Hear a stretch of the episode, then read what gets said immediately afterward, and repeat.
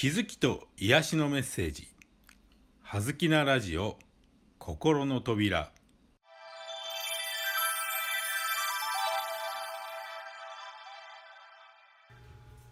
皆さんこんにちは。葉月光栄です。葉月なラジオ心の扉。今日のテーマは自由です。2021年5変化の年。葉月数比術で見ると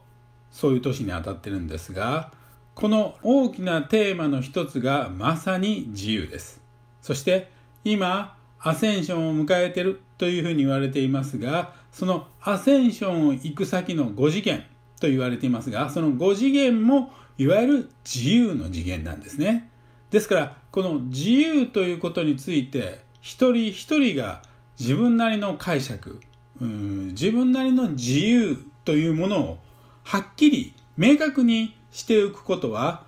これからの時代に生きていくために非常に大事になると思います。自由は一見不安定に見えます。反対に不自由は安定しているように見えるものです。しかし本来安定という状態は宇宙にはありません。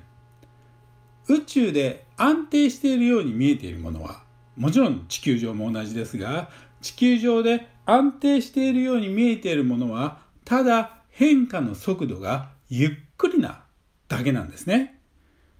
つまり不安定に見えているものほど早く変化していくということです。そしてこれからの時代はより不安定になればなるほど変化のスピードが速くなりますから時代の変化のスピードが速くなりますから変化の波に乗っていけるということにもなります。つまり不安定であることイコール自由であることがこれからの時代に時代の波に乗っていけるかどうかの大きな大きな一つの指標になるということが言えるでしょう。変化のスピードが速いということはエネルギーが高いということになります。エネルギーが高いイコール自由度が高いと言ってもいいでしょう。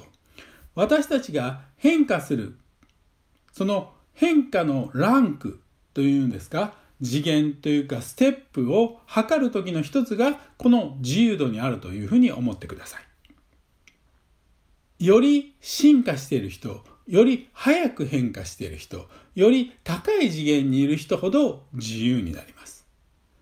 何かに縛られている何かにとらわれているとどうしても不自由になりそれは波動をレベルを下げることにつながってしまいますので要注意です。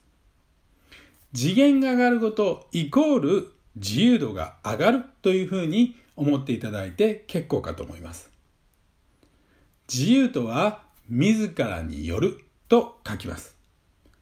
これは本当に深い言葉で、自らによるというのは全てが自己責任で、そしてこの全ては自分が作り出しているんだ。この自分の世界、自分が目に見える世界というのは、実は全部自分が作り出したものなのだということを受け入れるということが、実は自由の本質ではないかと私は思っています。これから自由の時代がやってきます。自由と変化の時代です。さあ、その時あなたはどんな自由を望みますか？どんな自由な生き方をしていきますか？まさに自由とは悟りです。ぜひ皆さんもそれぞれの自分なりの自由感を自由度を自由の定義を考えてみてはいかがでしょうか？以上葉月光栄でした。どうもありがとうございました。